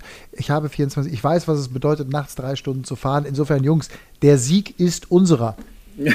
also, also, da muss ich gerade eingreifen, weil ich habe also ja mit Philipp da, dazu Eng, schreibe ich jetzt in, nichts auf. in dem Thema äh, was ausgemacht. Wir fahren zusammen im Mofa-Rennen, aber wenn du natürlich Motocross-Erfahrung hast, also hier gibt es ja ein ganz, ganz äh, populäres Mofa-Rennen hier am Bodensee, äh, wo man, die man umbaut zum fast schon Motocross-Motorrad.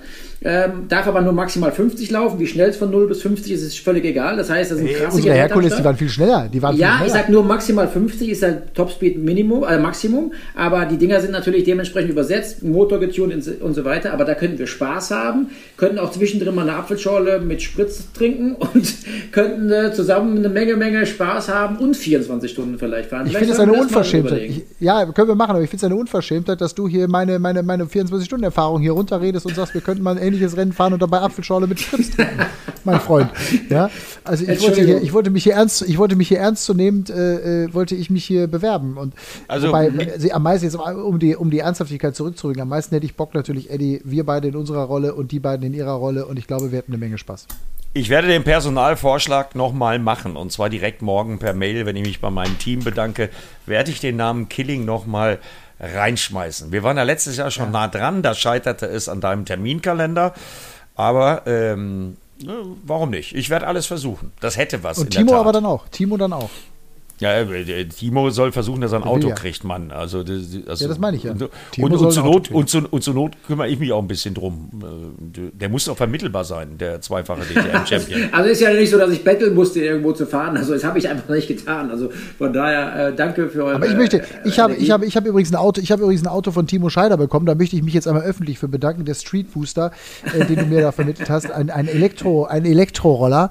Äh, Timo, der ist angekommen. Äh, eine Zen in Blau und Weiß. Ich wusste nicht, dass du solche, dass du in der Lage bist, solche Farben zu bestellen. Ja, also vielen herzlichen Dank. Ja, ein blau-weißer Elektroroller, Timo Scheider, äh, sei Dank. Äh, damit fahre ich jetzt hier durch das wunderschöne Bundesland Brandenburg. Wenn also einer so einen Roller sieht mit Schalke-Fahne hinten dran, äh, Musik, Musik von Peter Maffei dröhnt aus der Box. Das bin ich. Apropos, äh, Roller, apropos Roller und Kult, Timo, äh, hast du vielleicht das neue äh, zukünftige Kultauto von der Nordschleife gesehen? Den, den Dacia. Dacia. ja. ja ich glaube, der, der, hat mehr TV-Bilder wie jedes Pro-Auto bekommen. Das war echt cool. Aber das war geil, die Geschichte um das Auto, die erzählt wurde, wie die Jungs das auch äh, ans Laufen gebracht haben, das Auto neu aufgebaut haben, damals aus dem Dacia Cup von 2009, glaube ich, ein Auto übernommen haben.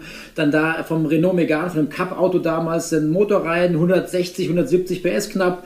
Äh, voll geil. Und die Jungs waren gut. Ihr habt alle gesagt, er sei super gefahren, super im Rückspiegel gewesen. Und das ist scheiße scheiße. Ich sag's euch, ich bin ja auch schon mal, meine 400 Stunden Anfänge waren ja auch in, einem, in langsameren Autos, Gruppe N-Autos und so weiter. Das ist so unangenehm, wenn so ein überschnelles Auto mit 100 km/h Überschuss irgendwo kommt und du ja selber am Limit fährst, egal ob es jetzt 140 km/h sind oder was auch immer, aber da kommt ein schneller, da musst du dich erstmal klein machen. Das ist nicht so, nicht so geil ja. eigentlich, aber die vor, allem, ich, gut, oder? vor allem auch wenn du minus 4 km/h auf der Döttinger Höhe fährst mit dem Gerät.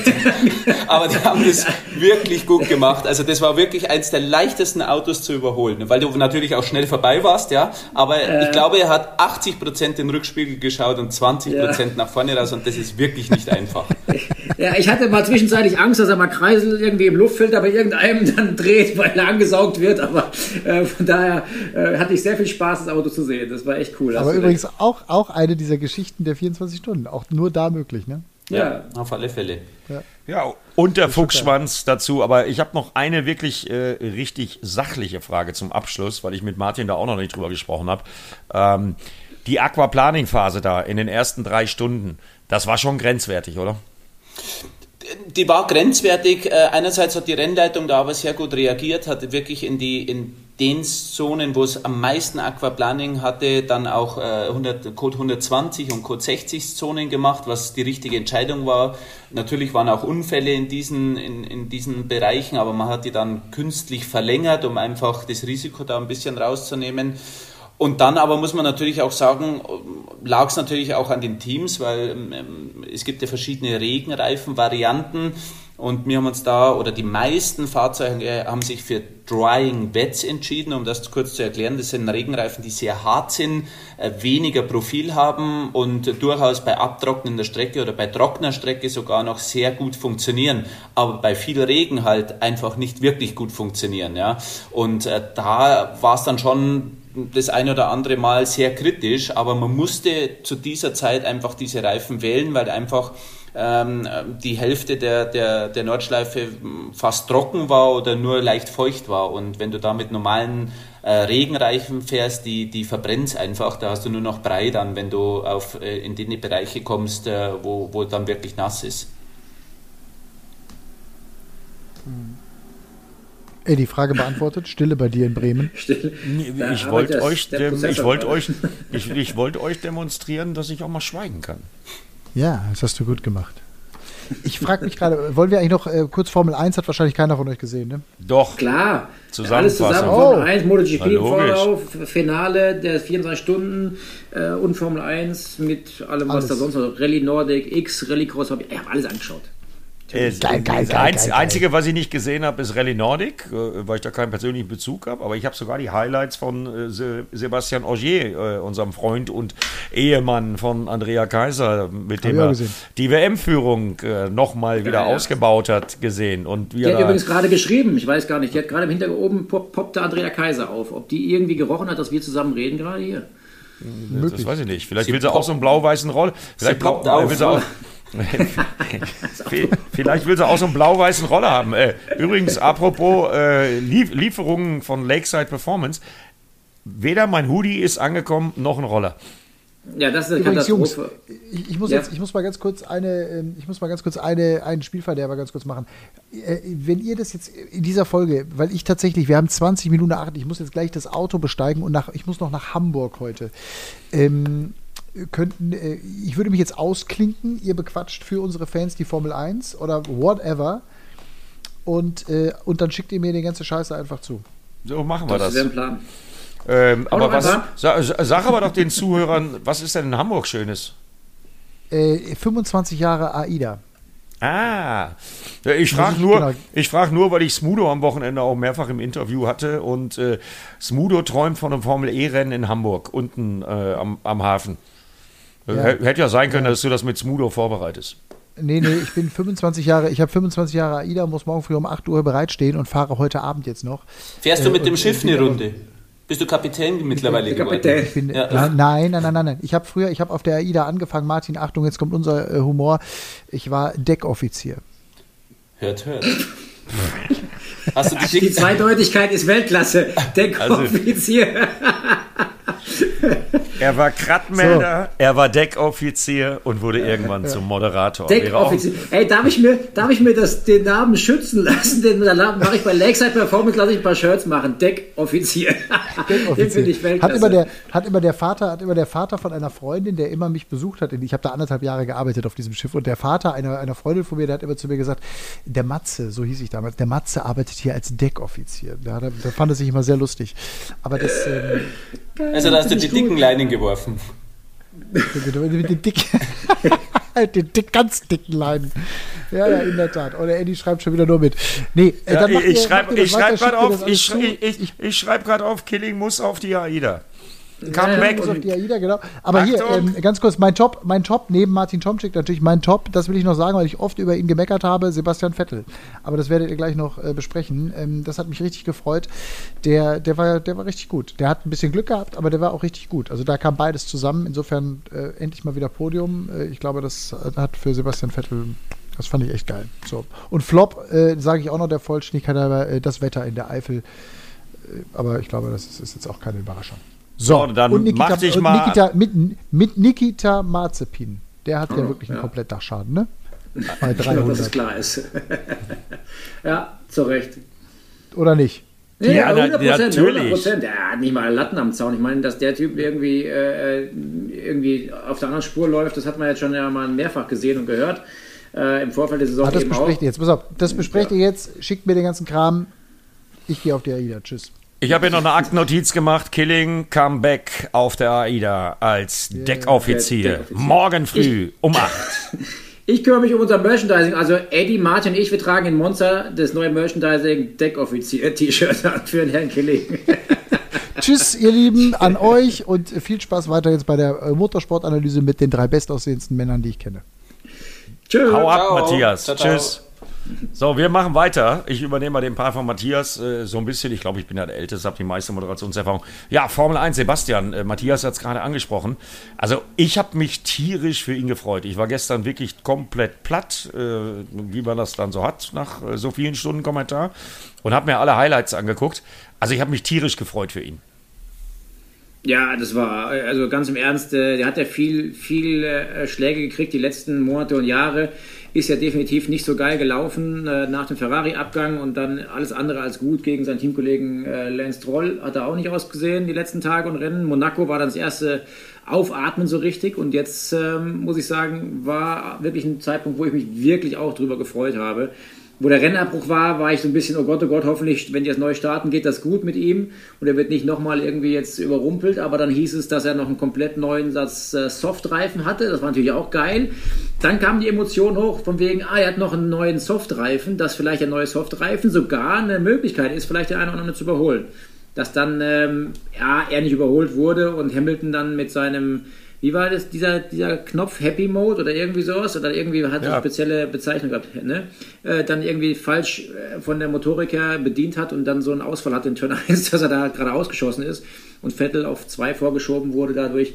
War natürlich ähm, geil. Ich muss sagen, ich freue mich für Sebastian, ich freue mich für für Deutschland, für Aston Martin. Äh, das ist irgendwie eine coole Geschichte jetzt, dass das da Gott sei Dank so ein bisschen Luft zum Atmen wieder gibt. Ich weiß nicht, wie du das siehst, Martin, oder auch du, Eddie, aber ich glaube, ähm, wer so einen Erfolg hatte, dann so auf die Fresse kriegt, der hat es mehr als verdient, dann auch mal wieder, wieder oben auf zu sein und sich zu freuen. Nee, absolut. Er zeigt auch, also, dass er nicht aufgibt. Ja, bin ich, bin ich ganz äh, auf deiner Seite. Leider, ich, ich habe es mir ist nachzusehen nicht angeschaut, weil aber gerade unser Finale, ich habe bloß ein paar Ausschnitte dann danach gesehen. Äh, natürlich auch den, den, den Ausschnitt, und da werden wir jetzt gleich nochmal zum Sprechen kommen, mit Mick Schumacher und mit seinem lieben Teamkollegen, ja, der wirklich äh, spitz auf Knopf war, dass da nicht wirklich was Schlimmes äh, passiert ist. Ähm, also von dem her, äh, erstens für Sebastian freut sich wahnsinnig, äh, so ein Podium, äh, du weißt, das Timo tut der Seele wahnsinnig gut für einen Rennfahrer, wenn du vor allem eine beschissene Zeit hinter dir hattest ja, und auch wirklich gestraft wirst von der Presse ab und zu. Ja. Und äh, deswegen ist es schon, ich glaube, so ein, ein, ein, da ist ihm schon ein kleiner Stein vom Herzen gefallen, dass, äh, dass er da einfach mal jetzt äh, wieder ganz oder da, da oben stehen konnte. Ja. Ja, ich glaube sogar ja. ein ganz großer, ein ganz, ganz mm. großer. Ne? Ja, auch wenn aber man natürlich so viel Erfolg, Entschuldigung, dass ich jetzt eher Wort falle, ja. Eddie, aber wenn man mit so viel Erfolg, wie er hatte, ähm, und dann so eine, so eine lange Phase von da geht nichts mehr hat, dann äh, ist selbst trotz so viel Erfolg, den er in der Vergangenheit hatte, so ein zweiter Platz plötzlich so eine Riesenbefreiung, Martin. Da gebe ich dir recht, du weißt es, ähm, da sind ja die ganzen Besserwisser, warum, wieso, weshalb es nicht läuft und jeder hat eine Ahnung und dann drehen sie irgendwann nur noch den Rücken zu und dann kommt der Erfolg und dann sind sie alle wieder da. Ja, wir wussten es ja, wir haben ja an dich geglaubt, du warst ja schon immer der Größte und so ein Bullshit ist halt leider im Motorsport an der Tagesordnung. Also neben unserer Politik in unserem Land ist im Motorsport die Politik und die, die Art und Weise, wie man miteinander umgeht, sehr, sehr rough. Das kriegt man da draußen als Fan gar nicht so mit. Ähm, aber ähm, als Teammitglied, und da meine ich nicht nur Fahrer, da meine ich alle Beteiligten, äh, muss man manchmal ganz schön Prügel einstecken und Emotionen irgendwie managen. Das ist nicht immer ganz einfach. Ich habe aber mal eine Frage an euch beiden, weil ihr äh, äh die Vollprofis seid. Äh, ist mir auch nochmal der Gedanke gekommen, weil ich am Wochenende Max Kruse, mh, ja, de, den Spieler, den ich am liebsten bei Werder Bremen gehalten hätte, der letzten Jahre, der jetzt bei Union Berlin spielt, der ja mit Andy Gülden im Übrigen und Benny Leuchter auf dem Auto äh, zum ersten Mal zwei Autos eingesetzt hat. Und äh, ich fand es großartig, wie Max sich im Interview bei mir präsentiert hat. Und der will auch 24-Stunden-Rennen fahren. Und das scheitert im Moment an seiner Zeit als Fußballprofi, weil er einfach von seinen Spielplänen her nicht die Gelegenheit hat, den sogenannten Nordschleifen-Permit zu machen. Also die Lizenz, um auf der Nordschleife das 24-Stunden-Rennen zu fahren. Der hat eine Rennfahrerlizenz, ist klar. Jetzt erklärt mir aber mal, weil ich es ja auch völlig irre fand, und ich habe vorhin irgendein Zitat von Ralf Schumacher gelesen, äh, was in die ähnliche Richtung ging. Der muss doch völlig irre sein. Äh, wieso hat der eine Formel 1-Lizenz? Könnt ihr mir das irgendwie plausibel erklären? Hm. gute, aber gute Frage, oder? Ja, also, also das kann doch nicht sein in so vielen, äh, in den Nachwuchsklassen gibt es ja für gewisse Rennserien gibt es ja gewisse Punkte, die man sammeln muss, um sich dann quasi zu qualifizieren, um eine Superlizenz zu bekommen. Man kann die ja nicht einfach so beantragen, da muss man im Vorfeld ja gewisse Rennserien bestritten haben, gewisse Ergebnisse mitgebracht haben, die hat er. Ich kenne die Historie tatsächlich nicht gut genug, ich weiß nicht, ob du sie kennst, Martin, aber ähm, irgendwie muss er, die ja, muss er die Punkte ja zusammenbekommen haben. Ich gehe mal davon aus, trotz dass er so einen sehr reichen Papa hat, dass er das nicht, dass sich die Punkte nicht gekauft hat. Ja, aber ich glaube, es, hat, es hat schon mal Ausnahmen gegeben, das dann im FIA-Gremium, glaube ich, auch besprochen wird. Ob das jetzt bei ja. ihm der Fall war oder nicht, weiß ich nicht. Ja, aber okay. natürlich, wenn wenn dann ein Fahrer kommt, der extrem viel Budget mitbringt ja, und der vielleicht der Formel 1 äh, für ein paar Leute nutzvoll ist. Vielleicht drückt man ja dann das ein oder andere Auge zu, was ich jetzt nur spekuliere, ich habe keine Ahnung, ja. Aber ich, ich, weiß ja nicht, ob er, ob er diese Punkte von die, für die Superlizenz äh, sich vorher auch mit Erfolge eingefahren hat. Ja. Also sein Lauf, mhm. seine Laufbahn kenne ich genauso wenig äh, wie du. Ja. Aber der ist doch überfordert, da gebt ihr mir recht, oder? Ich meine, wenn er nicht so ein Mist baut äh, wie gestern, äh, dann sieht man ihn, äh, wie er sich mal wieder einen Dreher leistet. Also ich ja, habe ja, also aufgegeben, hab ja aufgegeben, die Dreher zu zählen. Ja, ist ja tatsächlich so. Also ich meine, den Spitznamen hat er, glaube ich, relativ schnell weggehabt in der Formel 1-Szenerie. Der ist ja an jedem Wochenende mehrfach neben der Strecke. Ähm, also von daher scheint ihn das echt äh, irgendwie zu überfordern oder er scheint sich nicht so sehr damit zu beschäftigen. Ähm, ich habe keine Ahnung, aber ich möchte ihn jetzt auch nicht zu sehr bewerten, weil ich kann eben nur das sehen, was das Fernsehen zeigt und ähm, das ist dann schon eher, eher nicht so richtig cool. Ja, ich habe also ich hab auch ich hab gehört, dass er ähm, wirklich auch vor den, zumindest vor den Strecken, wo man vorher testen kann, äh, sich äh, die Zeit immer nimmt, mit äh, gewissen anderen sehr schnellen Autos da wirklich die Strecke in- und auswendig äh, zu lernen äh, vor jedem Formel 1 Rennen. Ähm, ja, wirklich gebracht hat nicht, äh, nichts, aber äh, nichtsdestotrotz, also die Vorbereitung, an der soll es anscheinend nicht scheitern, ähm, Gott, dann scheitert es halt an was anderem. Ja, äh, habt ihr gesehen, wie Max Verstappen äh, nach seinem Abflug das Lenkrad weggepfeffert hat? Echt, Lenkrad? Nee, ich habe nur gesehen, wie er gegen Reifen getreten hat, äh, das gegen ja. den Platten.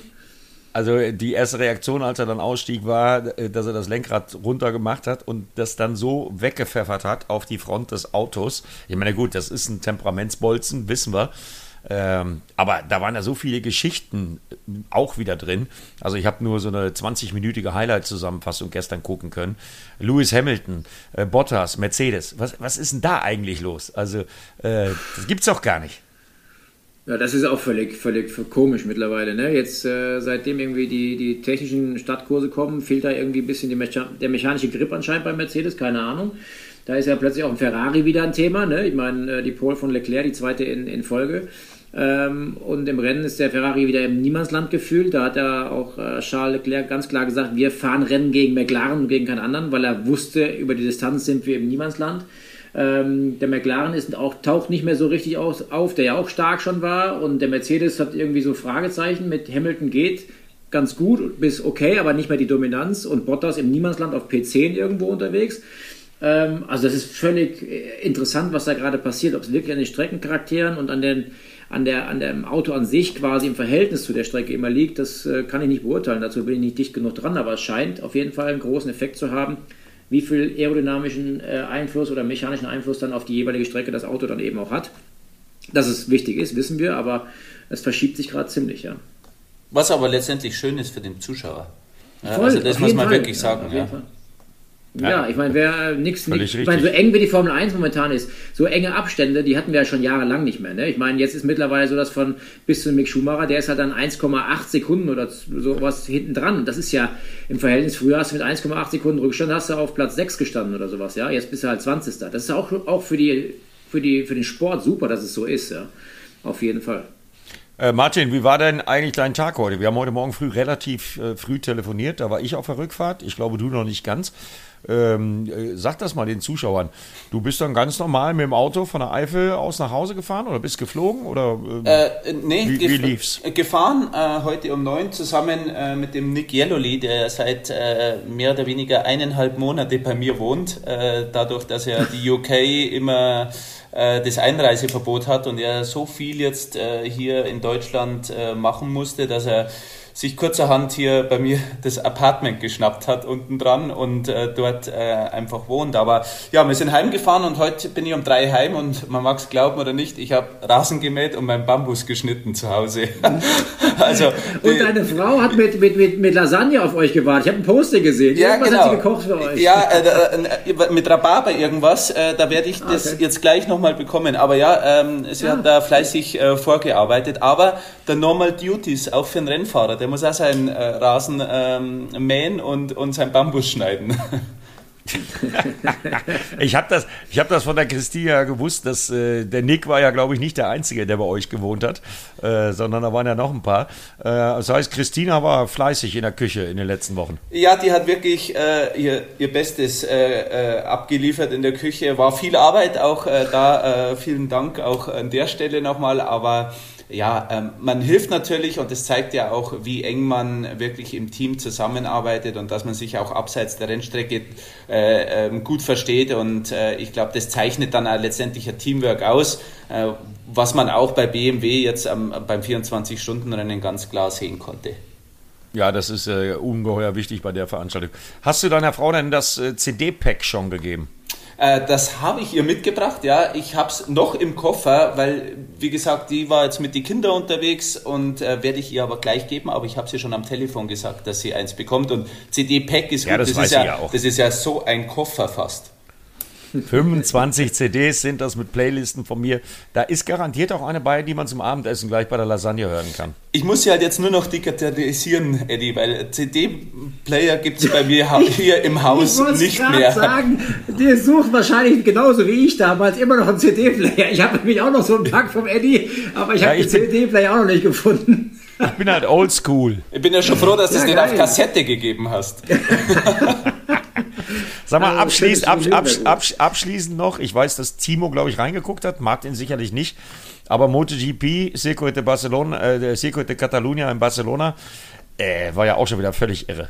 KTM-Sieg, Miguel Oliveira, unglaublich, der Hammer. Ja, mega geil. Ich habe die Emotionen der KTM-Jungs gesehen und ich habe auch mit großen Augen festgestellt, wie schnell die KTM im Vergleich zur Ducati auch auf der langen Geraden war. Also das war jetzt nicht so, dass die Ducati da ohne Wenn und Aber einfach mal weggefahren wäre. Da konnte man im Windschatten schon ordentlich mitfahren als KTM. Das konnte die Yamaha oder eine Honda nicht. Also das ist schon äh, geil zu sehen, dass die Österreich, ich bin ja, muss ja ein bisschen parteiisch sein, ich lebe seit 20 Jahren hier, ähm, dass, äh, dass da jetzt die, die Jungs ähm, von KTM tatsächlich so einen Erfolg heimfahren konnten, ist einfach mega, mega geil gewesen. Habe mich riesig gefreut für, für Pit Beira, für Heinz Kinigartner, die ganze Truppe da rund um, um die Jungs. Ähm, richtig cool. Ähm, ich hoffe, die feiern das ordentlich oder haben das ordentlich gefeiert. Davon gehe ich ganz stark aus, auf jeden Fall. Ja, da kannst du davon ausgehen. Ich war parallel immer so ein bisschen in SMS-Kontakt mit Hubert Trunkenpolz, der ein guter Freund von mir ist, das T aus KTM, äh, weil der halt auch immer wissen wollte, was machen die Stuckis, also Ferdinand und Johannes auf dem äh, neuen KTM. Äh, die haben sich sehr gut geschlagen, die waren konstant in den Top 30, äh, weil sich der KTM auf der Nordschleife anscheinend sehr gut fahren lässt. Dann hatten sie ja noch das äh, Auto mit Christian Menzel, Dirk Adolf ist da gefahren, Felix von der Laden auf der KTM. Das war dann teilweise, ich sitze beim Kommentieren, äh, SMS von Christina Sura, SMS äh, von Hubert Trunkenbolz und was weiß ich nicht von wem alles. Timo Schade hat sich auch gemeldet. Ähm, äh, völlig irre. Von der Intensität her auch vor allen Dingen dieses Wochenendes. Ich glaube, der, der es am ruhigsten hatte, war der, der im Auto war und das ist Martin, ne? Ja, die also, meiste Zeit war er im Hotel. ich, ja, ich glaube, ich war, ich war glaube ich, gefühlte zwölf Stunden im Hotel, bis ich dann wieder an die Rennstrecke gegangen bin. Ja. Was macht man dann da im Hotel? Hast du auch dieses Problem, was ich, was ich beschrieben habe, was ich immer beim Kommentieren beim 24-Stunden-Rennen habe? Wenn ich mich da mal hinlege nachts, habe ich immer auch echt, okay, wir haben jetzt nicht so einen Stab wie ihr, äh, da ist sicherlich auch einer eingeteilt äh, für die Rubrik Rennfahrer aufwecken. Äh, aber wie, wie geht dir das? Kannst du dich dann, wenn dann so eine rote Flagge kommt, hinlegen, Schalter umlegen, einschlafen? Funktioniert das? Ja, also bei der roten Flagge mehr, als wie wenn das Rennen läuft. Weil wenn das Rennen läuft, wirst du immer so up to date sein, was gerade geschieht. Da bist du immer nervös und äh, willst da mit dabei sein.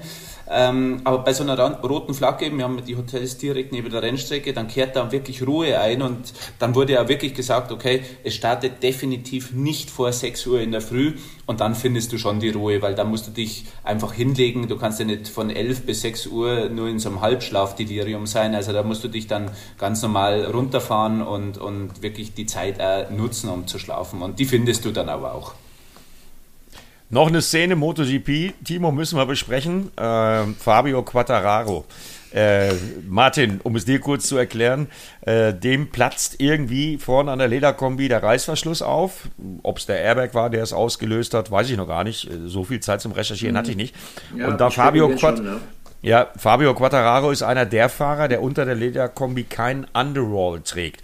Das heißt, dieser Brustschutz, äh, dieser Brustprotektor lag dann irgendwann auf der Strecke, flog dann da rum und dann kriegst du eine Onboard geliefert und du siehst Fabio Quattararo, wie er mit einem bis zum Bauchnabel offenen Lederkombi und gut rasierter, gut trainierter, nackter Brust auf dem Motorrad sitzt und trotzdem noch 340 auf der Geraden fährt. Äh, da habe ich echt gedacht, ich spinne, als ich das gestern Abend gesehen habe. Aber durfte der weiterfahren so? Oder? Der, der, der durfte tatsächlich weiterfahren. Der hat Strafsekunden bekommen und ist heute dann im Nachgang auf Platz 6 zurückgestuft worden. Ähm, er hat aber selber gesagt, er hätte es im Nachgang sehr, sehr gut verstanden, gerade bei dem tragischen Unglück, äh, was zuvor passiert ist mit Jason Dupasquier, wenn er die schwarze Flagge äh, gekriegt hätte. Aus meiner Sicht aber, und deswegen spreche ich das an, der hätte die schwarze Flagge sofort kriegen müssen. Du kannst doch keinen äh, 21-jährigen äh, äh MotoGP-Fahrer, äh, natürlich bleibt er sitzen, natürlich fährt der weiter, weil er fährt ums Podest mit, er ist der WM-Führende. Aber da muss es doch die schwarze Flagge geben. Das gibt's doch gar nicht. Ja, das war schon hart. Ich meine, wenn du, ich meine, die Jungs haben ja eh schon nichts außer den Lederkombi um sich rum, ja, der hauchdünn ist in Anführungszeichen, ja. Der Airbag mittlerweile schützt natürlich beim Aufprall, aber wenn du dann gar kein, also das war ja nackte Haut und dann bläst sich das Ding natürlich bei 300 noch auf wie so ein, wie so ein Elefant. Ja, das ist natürlich auch vom Handling und vom drauf sitzen bleiben mit Sicherheit auch nicht angenehm gewesen. Äh, Thema Sicherheit gar nicht mehr gegeben, was die Sicherheit zumindest bei, bei den MotoGP-Fahrern betrifft. Also von daher, ähm, ja, schwarze Flagge wäre, glaube ich, keine Fehlentscheidung gewesen. Ja, das dazu. Ja. So, dann gucken wir mal auf die Uhr. 20.40 Uhr. Ähm, eine Stunde, neun Minuten haben wir gequatscht. Ja. Hat wie immer Spaß gemacht. Martin, ich hoffe dir auch. ja, absolut, absolut. Äh, vielen Dank auch für die Einladung. Äh, ich höre es ja mir nur immer an, meistens wenn ich laufen gehe. Und jetzt dabei zu sein, äh, umso besser. Dankeschön. Oder kannst du jetzt selber hören beim Laufen gehen. Ist super. Ja, ja, wunderbar. Geht umso schneller. Äh, äh, Rasen gemäht und Bambus geschnitten hast du ja schon. Ja, genau. Äh, wann reist ihr an in Monza? Ähm, das kommt darauf an, ob wir irgendwie ein Meeting noch vor Ort haben. Und sonst, ja. äh, ich schätze Donnerstagabend, Donnerstagnachmittag vielleicht. Ja, ja, bei mir, ich komme aus Bremen, das ist ja irgendwie flugtechnisch so ein bisschen. Das ist schon Dienstag, äh, oder? Äh, dritt, dritte Welt? Nein, nein. Äh, ich habe heute meine Flüge bekommen. Ich bin auch Donnerstagabend da. Dann sehen wir okay. uns das nächste Mal und endlich auch mal wieder physisch. Und glaubt mir, ich vermisse es wie Sau. Martin habe ich ja zum Glück getroffen in der Eifel und äh, ja, äh, Timo dann auch wieder, Matthias Killing wird dann äh, in München im Studio sein, die Formel E begleiten. Also da kommt ein großer Motorsporttag auf uns zu oder Tage. Ah, ist nicht in Mexiko in dem Fall, ist in München dann, oder? Richtig, richtig. Ah, okay, alles klar. Dann in haben wir es auf jeden Fall viel besser in Italien, auf jeden Fall. In Mexiko moderiert die Kollegin Lisa Hofmann und in München kommentiert dann äh, Tobi Schimon okay. und Matthias Killing macht den Studiopart. Und Andrea ist mit uns an der Rennstrecke. Gibt es eigentlich schon eine Restaurantbuchung von dir, Eddie, für Monza? nee, äh, ich, nicht, was ist los? Ich muss gestehen, ich war das letzte Mal in Monza, boah, das ist verdammt lange her, ich glaube 2002 war ich das letzte Mal in Monza zu meiner ARD Formel 1 Zeit. Ich wollte schon sagen, wo Enzo Ferrari gefahren ist. Nein, seit, seitdem war ich nicht mehr in Monza, aber ich kenne ein paar Leute in Mailand, ich werde auf jeden Fall ein paar Tipps noch raussuchen. Ja, mal gucken, wer was rauskriegt ja? von uns drei. Ich denke, da gibt es ja ein paar Kontakte nach Italien irgendwo, wo man hingehen so kann. So sieht's aus. Oder mal also, kann. Ich gehe noch ein bisschen Opel E-Rallye fahren dieses Wochenende. Also ihr dürft mir auch die Daumen drücken. Meine erste Stage-Rallye ah, steht voll Glück. Programm. Sehr cool. Ähm, und äh, dann sehen wir uns nächste Woche. Super. Martin, was machst du äh, nächstes Wochenende? Äh, in der Tat habe ich äh, heute noch das Legoland für meine Kinder gebucht. Und da werden wir hinfahren. Geile Idee. Das sehr ist äh, sehr gut, wenn du mal zu Hause bist. Ja, ich bin leider nicht an der Rallye-Strecke hier in Norddeutschland, sondern ich fahre Donnerstag schon wieder äh, nach Most, Tschechien.